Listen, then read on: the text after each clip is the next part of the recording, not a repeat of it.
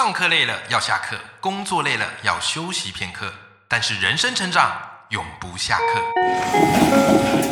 嗨，欢迎来到 Life 不下课，我是欧阳立中，每天陪你学习练功，一起玩出你我的理想生活。Hello，各位听众朋友，大家好，我是欧阳立中，欢迎收听 Life 不下课，每天一节不下课，别人休息你上进，累积你的复利成长。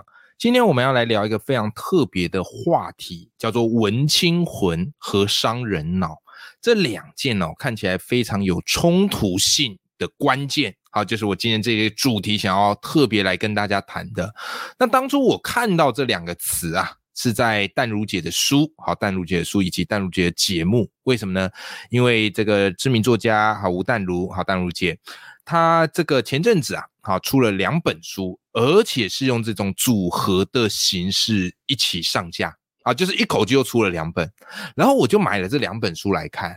那我发现这两本书本身在主题上就非常非常的怎么样嘞？哦，非常非常的冲突。好，第一本叫做《人生实用商学院》，啊，副标是“富有是一种选择”。好，这就是一本专门在教你谈呃富思维啊理财投资的书。OK，好，非常的伤人的感觉。好，但是另外一本书呢？诶，书名取得非常美，叫做《所有的过去都以另一种方式归来》。哇，那其实讲的哈，就是淡如姐跟她奶奶，哈，就是她小时候跟她奶奶相处的这样的一个过程。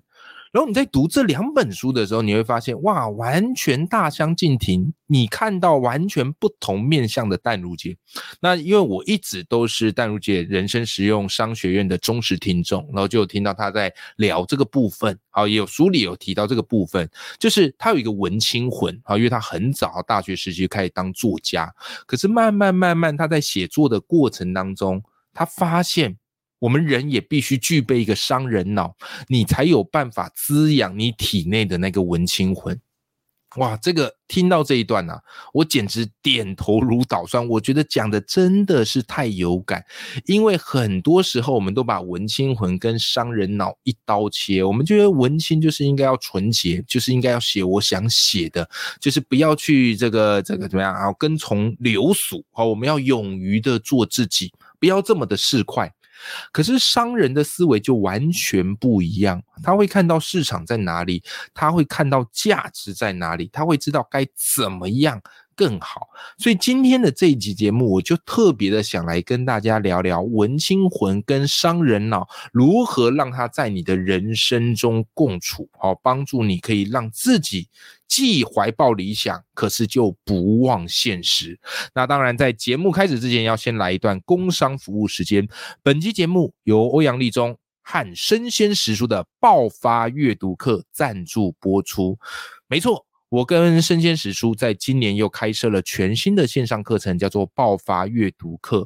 当初为什么会想要开这门课程呢？啊，其实是因为在去年我开了报文写作课之后，造成轰动，很多人都因为报文写作课开始大量的写作，但写着写着，他们遇到了一个问题，就是突然没有灵感，他不知道该怎么办，甚至怀疑自己到底会不会写，所以。我就想要来帮助到大家，就是当你没有灵感的时候，不要忘了阅读，它才可以让你的灵感源源不绝。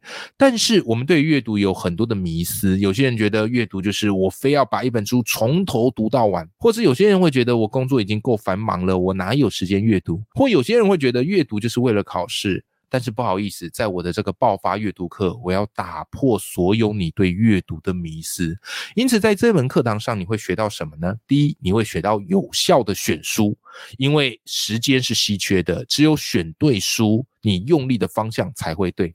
第二，叫做如何有效的阅，并不是说哇，把一本书读完就没事了，而是我怎么样做笔记。我怎么样做摘要，甚至我怎么样下标签，让一本书变成我的外接硬碟。当知识我需要用到的时候，我随取随用。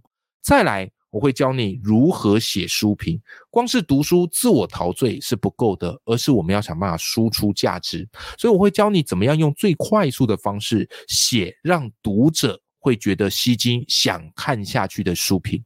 因为我自己常年来有跟出版社合作写推荐文的习惯。好，所以我想要把这一套方式全部打包交给你。再来，我也会告诉你如何做一场说书。好，因为我长久以来我有在做读书会，我发现读书会是知识变现非常好的一种方式，而且可以帮助别人，并且获得合理适当的报酬。所以我会根据不同的场合来告诉你不同说书的准备，从五分钟的说书到三十分钟的说书，到两个小时的说书，它都有不同的规划跟逻辑方向。最后一趴，我想要告诉你的是，怎么样透过阅读让自己产生知识的有效价值，也就是俗称的知识变现。谈钱其实并不是一件很市侩的事情。当你付出合理的这样的一个努力，得到合理的报酬，我觉得是天经地义。所以我告诉你如何透过阅读来创造你的阅读 IP，并且价值变现。好，那这门爆发阅读课。好，因为现在是募资期间，所以有非常棒的优惠。那我也会把详情都放在我们的节目资讯栏。好，那祝福大家都可以靠爆发阅读，一点一滴优化自己的人生，过上自己更想要的生活。好，工商服务时间结束，那我们就回到我们今天的这一集主题，叫做“文青魂和商人脑”。其实最一开始我要追溯，我体内是有一个文青魂的。什么时候？大学。因为我大学念的那时候，我大学念师大国文系。你要想哦，一个会念国文系的男生，对吧？一个会，你看国文系大部分女生哦。我们那时候那个读国文系哦，男女班上男女比例四比一啊，哎，三比一、四比一左右，就男生基本上是非常非常的稀缺的。你想，一个男生念国文系，大概是怎么样的心态？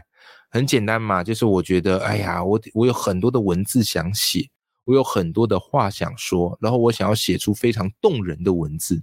那在我们那个年代，那时候还有无名小站，我不知道你有没有听过哈？如果有听过，代表哎，我们的年纪差不多哈，我们是同一个年代的哈。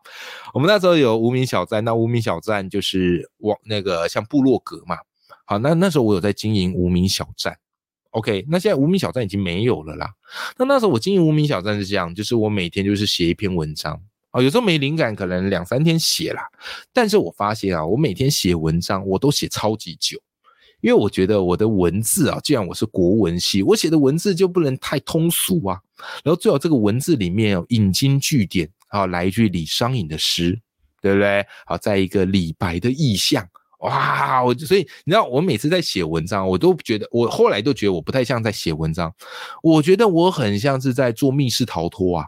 啊，就是把每一句话都包装成一个谜，好，要够有 sense，够有文学涵养，够文青的人才可以解读出我这句话背后的玄机，好，抽丝剥茧的这样的一个概念。好，那是当时的我，我觉得这个这样的生活挺好，好，这样的生活挺好。OK，可是后来后来啊，慢慢我出了社会，好，然后接触到了很多的作品。OK，因为大学时期你可能读的书哈都是一些经典文学嘛，那坦白说，那个对我的人生涵养知识是有帮助的。直到后来我出了社会，然后我慢慢接触到一些畅销书，然后而且进入到社会工作之后，你就会发现，其实呃要让自己的生活过得无语，不是一件那么容易的事情。我相信，如果听到这，你点头如捣蒜，你你就懂我在说什么。就是年轻时有年轻时的浪漫啊，你可以花一整天读读诗集，然后看看自己喜欢的书，这都没有问题。这个都是一个很好的呃自我陶冶。可是当你有了工作、有了生活、有了家庭之后，你会发现生活并不会对你仁慈，对吧？好，并不会对你仁慈。你每个月你该缴的费用得缴哦，房贷啊，水电费。电话费啊，或者孩子的学费等等等等的，他并不会因为你浪漫，他也对你收费很浪漫。没有这些东西，他就怎么样嘞？哦，就是排山倒海而来。OK，好，所以后来嘞，的确我就比较没那么多的闲情雅兴可以读那时候年轻时喜欢读的那种纯文学的作品。那当然，但是我对于阅读的渴望还是在的。好，所以我后来就是读了一些诶这个畅销书。你知道吗？有一阵子我对畅销书是很不屑的，我会觉得这些畅销书啊，哗众取宠，有吗？啊，就是用读者很喜欢的文字，然后以及他们很喜欢听的话啊，给他包装那个心灵鸡汤啊，或者告诉他怎么样子可以这个财富自由啊 等等的。我就觉得这个东西通俗，我们文青不干这事的。OK，哎，可是慢慢我接触之后，我有了另外一层的思维，我有了另外一层的思维。我觉得这些畅销书作家，他们其实是非常有同理心的。为什么呢？因为他们知道读者在生活中面对什么样的困境，所以他需要给他什么样的文字的能量，又或者读者在生活中他有什么样的一个想望，可是他不觉得自己能做得到，所以他给他。呃，所以这个作者给他们一套平时而且可以马上上手的方式，你说这不是同理心，这不是帮助读者，那是什么呢？所以后来我脑袋内的观念就慢慢的扭转，就是后来我也看畅销书，好，就是虽然我纯文学书会看，哦，畅销书也会看，而且当你愿意开始去接触这东西的时候，你就会去研究他们怎么写。好，他们怎么写，然后怎么样把文字写到，哎，让人会想买单。那其中啊，我觉得对我影响最大，或是扭转我观念最大的书，就是我的人生导师许荣哲老师的小说课。OK，好，这本书你很难定位说它是这个纯文学还是这个比较畅销书，因为它兼备，就是它里面提到小说的技法或是一些小说的文本。都是很经典的，可是他的写法是非常畅销书的写法。好，我当时就是因为这本书扭转了我的观念，好，所以我都说许荣哲老师是我的人生导师、人生贵人，就是他。那后来我去看，我发现，哎。他其实自己在本职身份上也是跨界，那也是非跨界。他年轻的时候是写小说嘛，然后就是有一个文青魂。那后来自己有开公司，然后慢慢去演讲啊接案，我发现他也具备一个商人脑，好把它结合起来，因此就变成说你的东西能够兼顾文学的况味，可是又不失那种真实接地气的趣味。啊，这件事情很重要。好，这件事情也很重要。那正是因为认识许荣哲老师，然后接触了他的这个小说课，后来这一套书本来是国语日报出版。然后现在再版就是在天下文化哈那边啊变成叫小说客之王啊是这个样子，好，所以这个也对我人生有一个很大的启发跟转折。过去我是国文系，然后我有一个文青魂，可是慢慢成为作家，慢慢的接触生活之后，我发现文青魂在我们的体内是一个很浪漫的灵魂，但是它却必须靠我们的商人脑，你才可以成全它。也就是说，拥有文青魂呐，它可以让你看见你人生生活的美，它也可以让你去洞察人生，它会让你在很多事情上面变得非常的细腻，而这些细腻是很好的哦。好，它可以帮你捕捉很多生活上的灵感，这些是好的。但是文青魂有没有它不足的一面？也有，好不好？就我主观看来，也有。就怎么样嘞？他会有一些觉得必须要非常纯洁无瑕啊，或是会对于这种商业，或是对于这个收费啊这件事情，他可能会觉得比较市侩一点点啊。这当然嘛啊，因为如果收钱然后写东西，或收钱做什么，你难免会觉得有一点点不单纯。我觉得有这样的把持是好的。好，那商人脑呢？来，各位，商人脑他乍看起来好像谈钱。好像很市侩，对吧？可是我们在换个角度来讲，任何你付出的东西获得合理的报酬，这不是天经地义的事情吗？对吧？因为我们不是植物啊，我们没有办法靠阳光、汗水还有土壤就可以活着啊，对吧？这生活当中，如果你没有钱，举步维艰。所以商人脑会帮助我们怎么样嘞？用自己合理的方式去赚取合理的报酬，也就是透过你的知识，透过你的文字，好，透过你的能力转换成价值或金钱，进一步的好富足人生。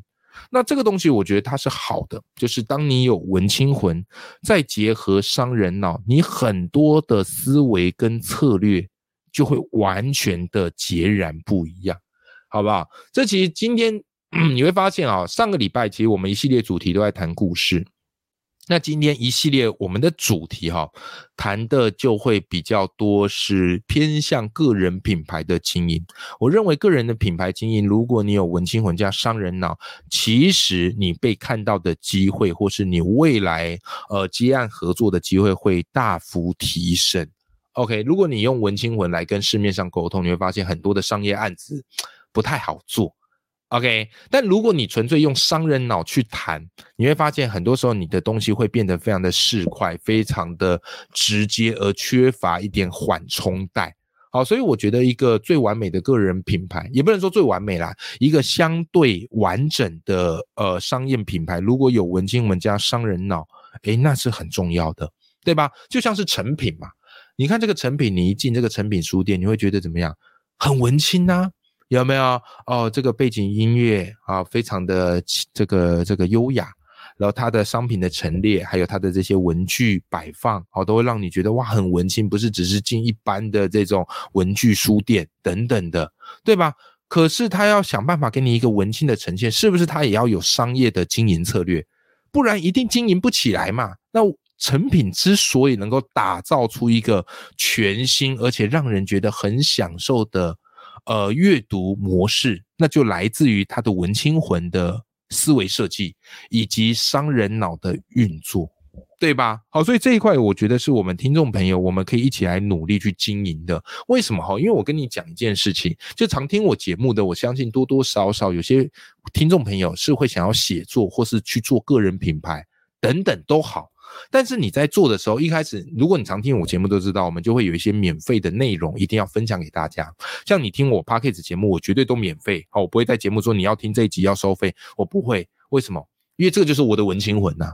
好，就是我想要跟你分享我一路走来我的一些人生经验，以及我看到一些有趣的书，经历过一些有趣的事，我想要跟你分享，怎么样可以优化我们的生活？这是我的文青魂嘛，对吧？OK，但是你经营久了之后，你一定要进入到实质转换收益的部分，对吧？因为你做任何事情都要烧钱啊，包含你听我 podcast 免费，那你听起来是免费，但实际上我在做的时候，我是必须要烧钱去做这件事情，对吧？OK，好，但那怎么办呢？羊毛出在羊身上，所以你一定要有适当的转换方式嘛。好，一定要有适当的转换方式。好，所以你看到我 podcast 节目，我一定会做。这个广播播出，好，一定会夜配内容，这是一定要的。那至于你要不要听，你可以把它拉掉，但是你不能阻止我做这件事。我发现市面上有一些人很有趣啊，这世界上有些人很有趣，就当他嗅到本来一个免费的创作者突然开始收费，或者突然开始夜配，然后他们就会打起这个大大张旗鼓、这个正义的旗号，就说：“我发现你变了啊，你怎么开始这个违背初衷呢？你怎么开始付收费了呢？对吧？”各位，很多时候啊，我们创作者遇到这种人哈，都会很玻璃心，就会觉得啊，对对对，我是不是已经远离我的初衷？各位听完你这集节目之后，你完全可以收起这个玻璃心，而且你可以很肯定的告诉自己，叫做我可以无偿奉献，那个出自于我的热忱。但是不好意思哦，不好意思哦，你没有权利对我指指点点，对吧？因为你不负责我的生计嘛。我必须要负责我的生计，可是我不能全然去负责你的人生嘛，对吧？好，所以很多的这个创作者在面对免费到收费这件事情，常常会遭到这样的一个质疑啊，或者这样点点指指点点。但我要告诉你的是什么嘞？那些会说你变了的人，其实他根本图的就只是你的免费，他其实根本不懂你真正的价值，好吗？好，希望我这样讲之后，能够让你好重整旗鼓，对自己更有信心。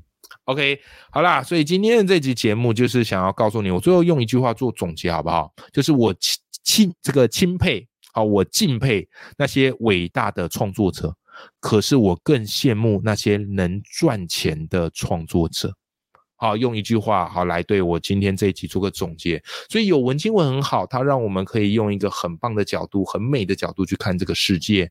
但是如果有一个商人脑，让我们的知识转变成价值，哇，那我相信我们的文青魂就可以靠商人脑来成全啦。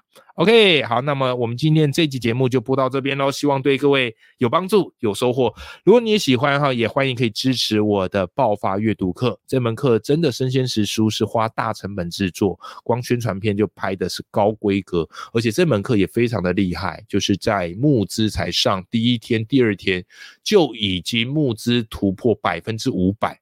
好，就是破五倍的我们原本预计的募资量。OK，好啦，那么希望这集节目能够帮助到你喽。那么我们下集节目见，拜拜。